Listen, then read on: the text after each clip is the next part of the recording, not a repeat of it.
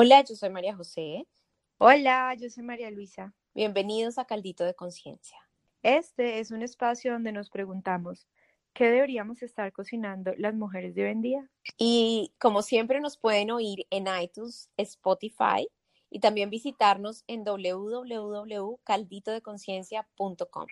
Bueno, hoy este es un episodio interesante. Cada vez se está poniendo más interesante esto, cada ingrediente nuevo le da más sabor, algunos picantes, otros dulces. Vamos a ver este que, trae esta conversación. Y se trata de sexo, esa palabra que levanta tantos imaginarios, sentimientos, eh, deseos, en caso rechazo. Bueno, ¿qué pasa ahí? Eh, la idea es charlarlo porque en el episodio, uno de los más escuchados, que es Soltera a los 30, fuimos como enfáticas un poco de, hey, no más sexo casual, chicas, si lo que desean es una relación estable, seria, duradera, de compromiso y profunda. Entonces ahí hubo como comentarios, alguien nos escribió como, hey, ¿qué pasa con el sexo casual? ¿Ustedes qué piensan? Eh, bueno, entonces, venos aquí hablando de esto. La pregunta es, ¿sexo casual o no sexo casual? Yo por mi parte es algo que he llegado a comprender con el tiempo. Em, yo me acuerdo que cuando estaba más joven siempre pensaba en esta idea de no, solamente voy a eh, tener sexo por primera vez cuando sienta que es con la persona ideal, etcétera, etcétera. Em, y muchas de mis amigas pensaban que yo era eh, muy conservadora, digamos. Eh, pero Después, con el tiempo, con esta idea de que los hombres también, que no sé, que, los hombres ponían cachos y que tenían sexo casual y que empecé a pensar, no, porque las mujeres no? Pero la verdad que siempre me di cuenta que no era parte de mi naturaleza. Eh, yo creo que cada quien tiene que, tener esa respuesta y tiene que ser honesto con sí mismo de, de qué le genera una situación u otra. Creo que la sexualidad abre la puerta a un mundo completamente profundo, íntimo y en esa medida sagrada de lo que es uno como ser.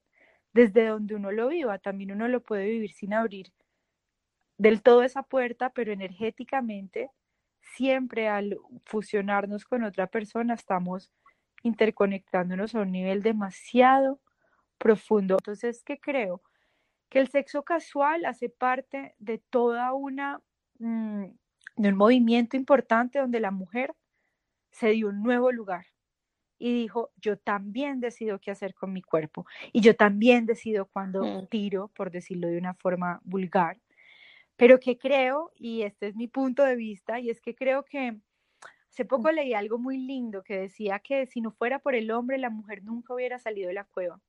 Y es como esta idea de que ambos, mujer y hombre, estábamos dentro de una cueva de conciencia, pongámoslo de esa forma, porque pues cavernícola salimos hace mucho de la cueva, pero cómo nuestra mente ha salido realmente de la cueva, de la oscuridad, de los velos. Entonces decía que gracias al hombre la mujer salió de la cueva. Y yo estoy de acuerdo en que la opresión de la mujer y el lugar no tomado de la mujer por mucho tiempo hizo que nosotros nos encontráramos. Entonces creo que en ese salir de la cueva, pues uno como que sale a tientas, ¿no? Como ahí medio tambaleándose, no ve bien porque está en mucha oscuridad. Entonces creo que en ese proceso como de salir, hubo cosillas en las que en las que dimos pasos a tientas y uno de ellos desde mi punto de vista es la liberación mm. sexual. ¿Por qué? Porque creo que, que salimos con mucho afán a tomar el lugar y confundimos el lugar de la mujer con el lugar del hombre.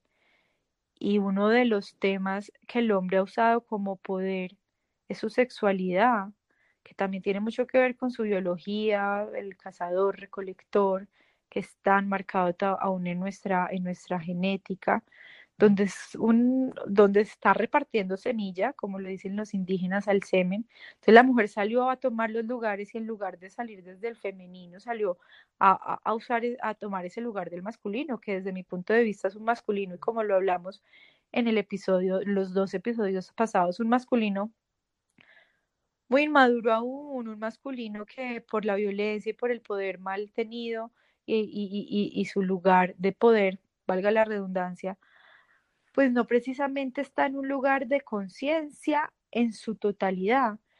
Entonces, sí, es, es, muy primario en realidad. Eh, yo no me, sí, yo siento que acá es peligroso generalizar, pero sí la energía como la, la, la, la, usa la gran mayoría de, de, las personas, y ya digo personas porque las mujeres caímos en el mismo juego, fue desde lo primario, desde el deseo, desde, desde, la, desde, desde la liberación, desde, desde todo esto que puede resultar una gran trampa, es mi punto de vista, porque yo creo que uno de los mayores tesoros que podemos tener como seres y pues acá puntualizo en mujeres porque soy lo que soy, es mm, el amor propio, el cuidado propio, el, el regar nuestro, nuestro terreno interno, nuestra mente, nuestro cuerpo, y en eso la energía sexual, que es una de las más potentes, como el mayor jardín de todos, que si lo riego con amor, que si no dejo que cualquiera entre con los pies sucios y, y, y a caminar brusco y de todo, pues ese jardín florece o no florece. Es como un poco mi, creo, pues desde mi punto de vista, creo que la mujer confundió con, con hacerlo como el hombre no lo estaba mostrando. Y creo que hoy en día tanto hombre como mujer estamos en un punto un poco ciego frente al poder y potencial creador de esa energía cuando es bien cuidada, regada y cultivada. Sí, yo creo que estoy totalmente de acuerdo contigo creo que hay algo que pasó seguramente en la historia y es que la sexualización de la mujer ha sido parte de lo que, de lo que en mi opinión también, eh, es parte del, patriarcado del cual tanto hemos hablado y de esa dominación, digamos, del masculino, de la idea del masculino. Y se tomó esto que tú estás diciendo, como la sexualidad, como, como una herramienta.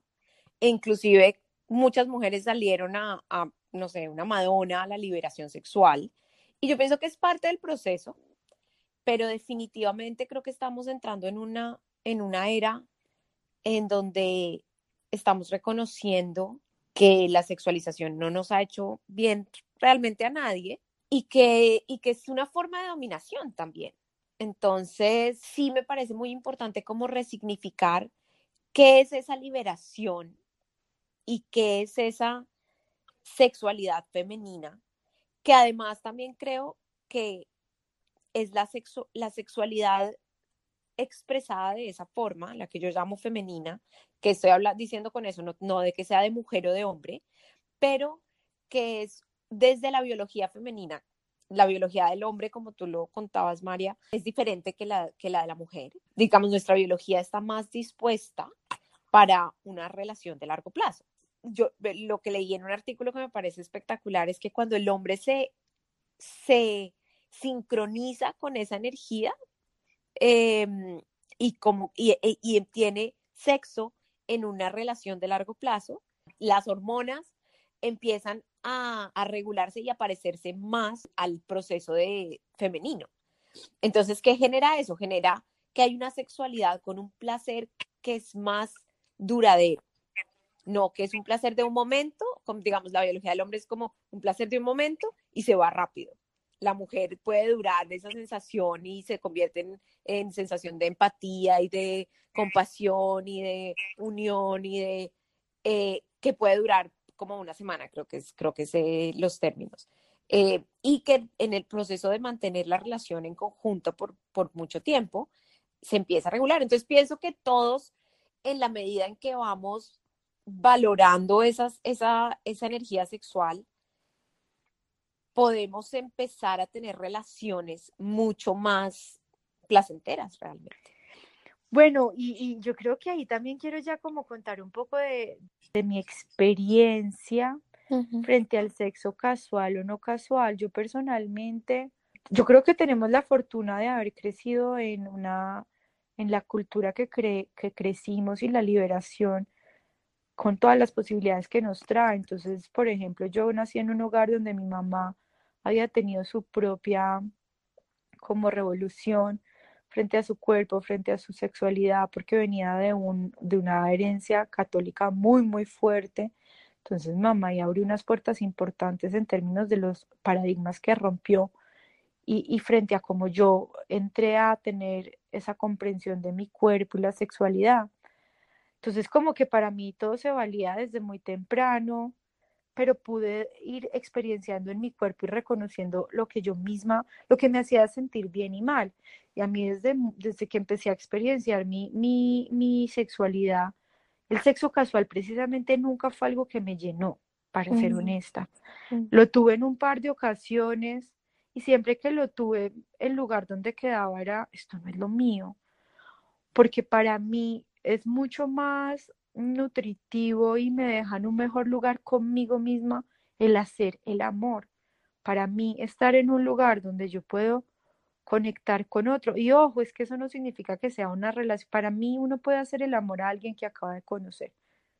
Sinceramente, no, estoy, no tiene que ver con tiempo, ni con nivel de, de, relación, ni, nivel, ni, el, ni, ni nada. Podría ser dejando todos esos conceptos de la relación de pareja a un lado es el hacer el amor o, el sexo casual, desde donde se da el encuentro, sea desde el deseo profundo de conectar con otro, desde el deseo profundo de honrar ese humano que hay al frente, desde conocer su cuerpo y encontrar esos lugares donde puedes amarlo, desde contenerlo, desde tantos lugares. Entonces eso trasciende el una noche o mil noches, aunque sí, cuando uno lo empieza a ver en la práctica sí pesa, la idea de una noche o mil, noches o mil noches, pero es más desde donde uno busca ese encuentro, desde un lugar netamente egoísta de, de, de, de, satisfacción, casi como el que se va para McDonald's y se come cien mil hamburguesas, o desde ese lugar desde el que prepara la comida, mientras prepara pone musiquita, mientras tatata y se sienta y se come un plato delicioso,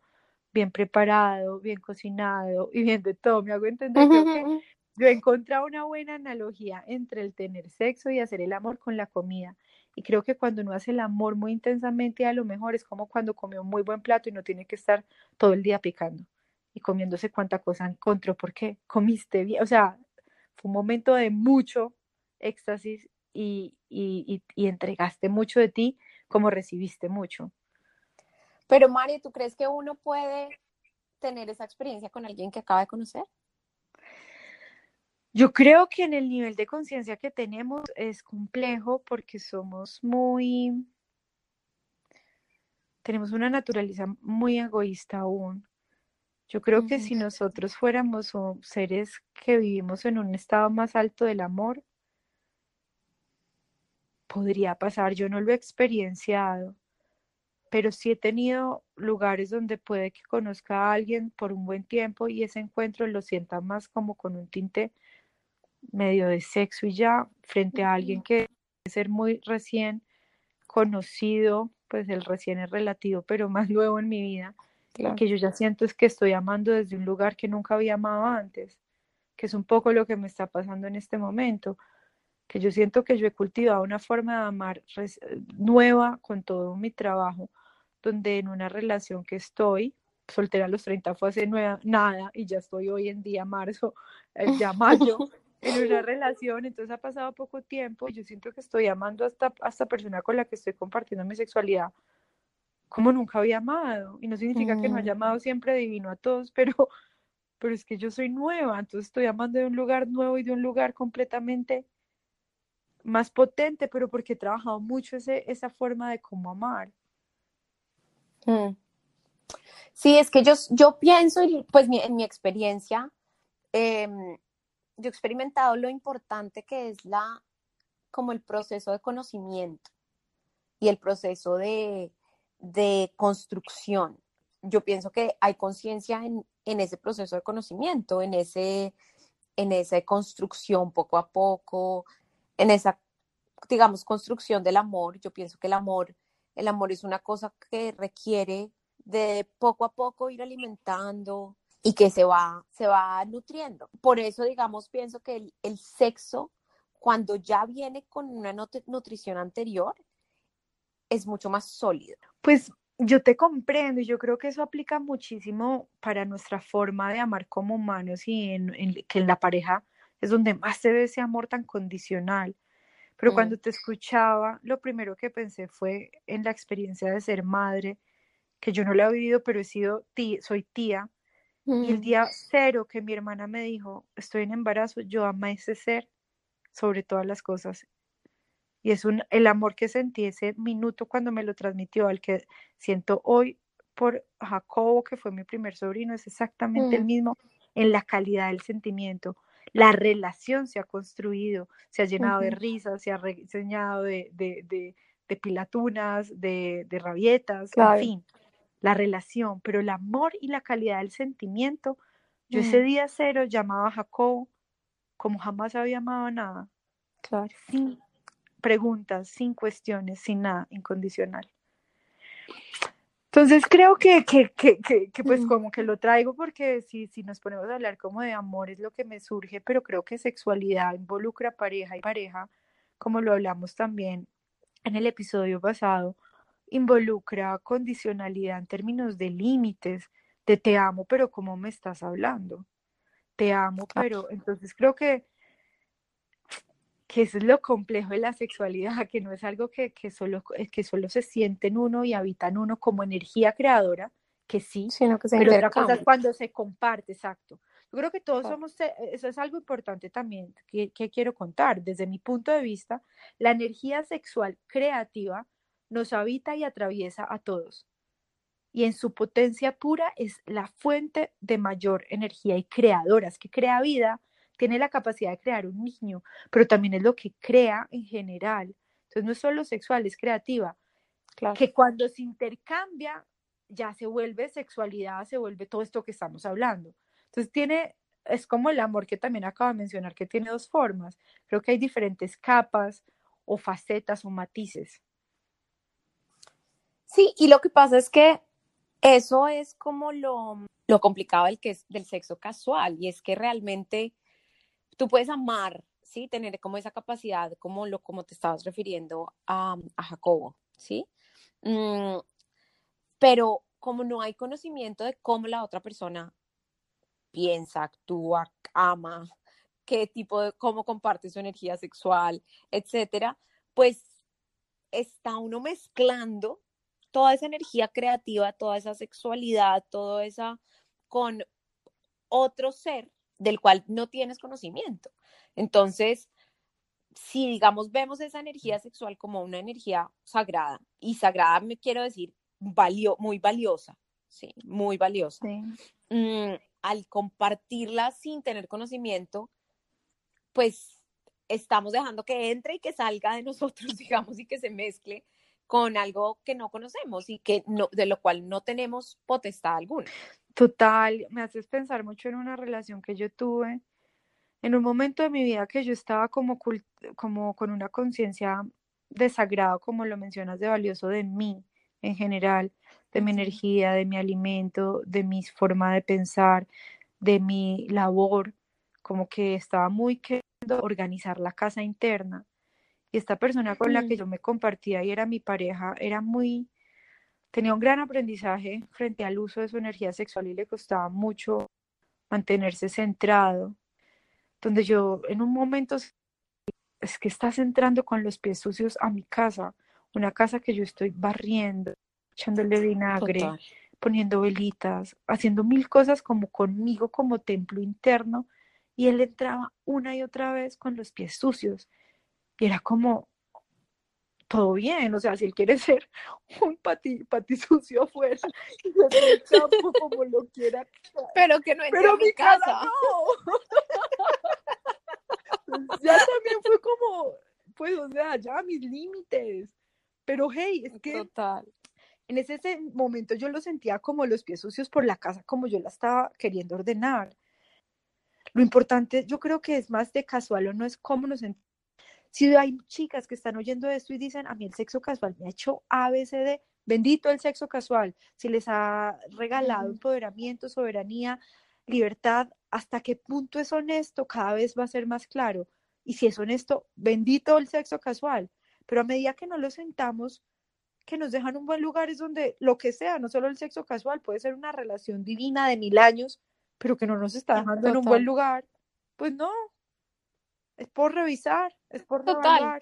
porque tú, uno puede estar en una relación eh, a largo plazo, pero si, por ejemplo, hay em, infidelidad, pues es exactamente lo mismo. No es, lo mismo que el sexo casual o inclusive pues trae otras, otras connotaciones, pero quiero decir, es igual de, de la falta de, de, potestad de cómo se está mezclando esa energía. Entonces, realmente sí tiene mucho que ver con, con, con cómo con cómo nos sentimos y quiénes somos nosotros, ¿no? Yo a través de la vida llegué a la conclusión de que el sexo casual no nos genera felicidad.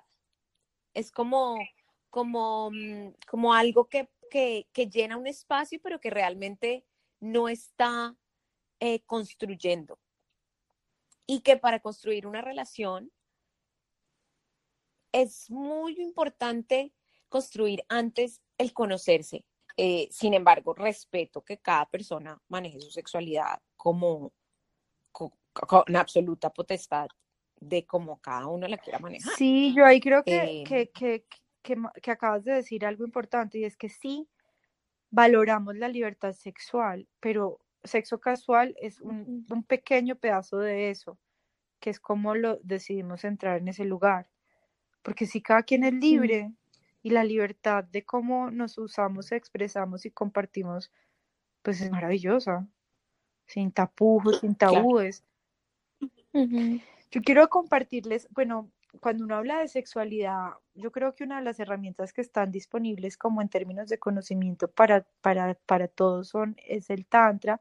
Yo personalmente siento que a veces leo mensajes del tantra que me hacen mucho sentido, después veo ciertas cosas de grupos y de corrientes que a veces me hace ruido o personajes que encaran esta corriente que me hace ruido, entonces no es algo que, yo personalmente sienta que es mi camino desde, desde las escuelas que hay, pero hay mensajes que me, me resultan demasiado poderosos del Tantra como este que les quiero leer. Está en inglés, entonces lo voy a ir traduciendo.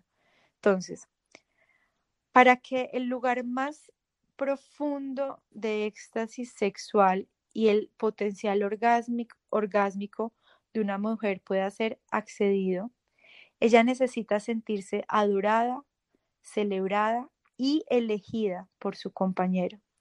Si ella constantemente en un estado de estrés eh, eh, inconsciente y constante se siente, eh, siente incertidumbre, de la devoción de su hombre hacia ella, ella jamás, y el jamás está en mayúscula, abrirá su real alquimia sexual. Lo cual yo creo que todo hombre en su lugar más primal y espiritual es el lugar al que realmente desea acceder, a la alquimia de la mujer. Cuando un hombre llega a este lugar, es iniciado de niño a hombre y de hombre a rey. Entonces yo creo que es bellísimo porque este mensaje muestra lo que para ambos significa llegar al lugar más puro y potente que trae un encuentro sexual. Y también se complementa con la idea de que todos somos pasivos activos y tenemos esta posibilidad en el cuerpo que vuelve y juega lo femenino y lo masculino, donde el activo del hombre y por donde penetra está en el, en el pene y el activo de la mujer está en los senos y el hombre reside en el pecho. Entonces el hombre penetra con su sexualidad, pero la mujer tiene la posibilidad de penetrar con su corazón, con esa capacidad que tenemos de amar desde el femenino. Ojo, vuelve y juega, todos lo tenemos en energía femenino masculina. Entonces les quería leer eso porque me parece muy bello y me hace sentido a mí. A mí también me, yo tengo mis reservas con, el, con toda la el mundo del tantra, entonces me cuesta, pero me parece muy lindo lo que, lo que acabas de leer. Sí siento que el tantra, como hay tantas ramas y puede confundirse muy fácilmente los seres humanos y creo que algo que que para mí es importante decir ahorita es como que realmente sí creo que hay mucha confusión con respecto a la sexualidad y que es algo que, que debemos reevaluar y que debemos investigar más a profundidad en nuestro, como cuáles son nuestras propias decisiones y deseos y, y también cómo eso está afectando al mundo entero. Y cuáles, qué, qué tipo de relaciones queremos tener, por supuesto. Sí, la energía sexual es la energía que crea la vida. Hagámonos preguntas, revisémonos, seamos honestos desde el lugar que nos estamos cultivando a nosotros y en ese sentido compartiendo con otros. Y, y, es ir haciendo pequeños cambios o grandes cambios como cada uno lo necesite. Yo siento que hay gente que necesita de a un pasito, como hablábamos en el episodio pasado con Camila, frente al cuerpo, es como de a poquito, de pequeños cambios. Pero de repente también, si hay alguien que se está sintiendo fatigado, no valorado, con su cuerpo como, como sobrecargado, y se ha generado muchos enlaces. Todo eso tiene un peso y también tengamos la fuerza de hacer cambios drásticos y valientes si se demandan. Entonces ahí sí, chicas, cada una vaya siendo leal con, con, consigo misma. Esa es como la invitación. Sí, que empecemos a aclarar cómo ese es el uso de nuestra energía sexual. Sí, bueno, y bienvenida a todas las preguntas o complementos. Sabemos que estamos iniciando una conversación que siempre tendrá muchos, muchos matices, ángulos, y qué bueno visitarlo desde, desde lugares cada vez más conscientes y desde mujeres cada vez más, más soberanas, desde la real, porque yo siento que una cosa es libertad y otra soberanía. Total. Y ya, bueno, nada, sigamos cocinando este caldito. Gracias por seguir escuchándonos. Y escríbanos, mándenos mensajitos, preguntas y nos vemos en el próximo capítulo. Un abrazo. Abracitos, bye. Recuerden siempre que pueden conectarse con nosotros en nuestras redes, Facebook e Instagram, y encontrarnos en iTunes y Spotify y visitarnos en www www.calditodeconciencia.com. Y bueno, la pregunta siempre sigue abierta para que la sigan cocinando todos estos días. ¿Qué deberíamos estar cocinando las mujeres de hoy en día?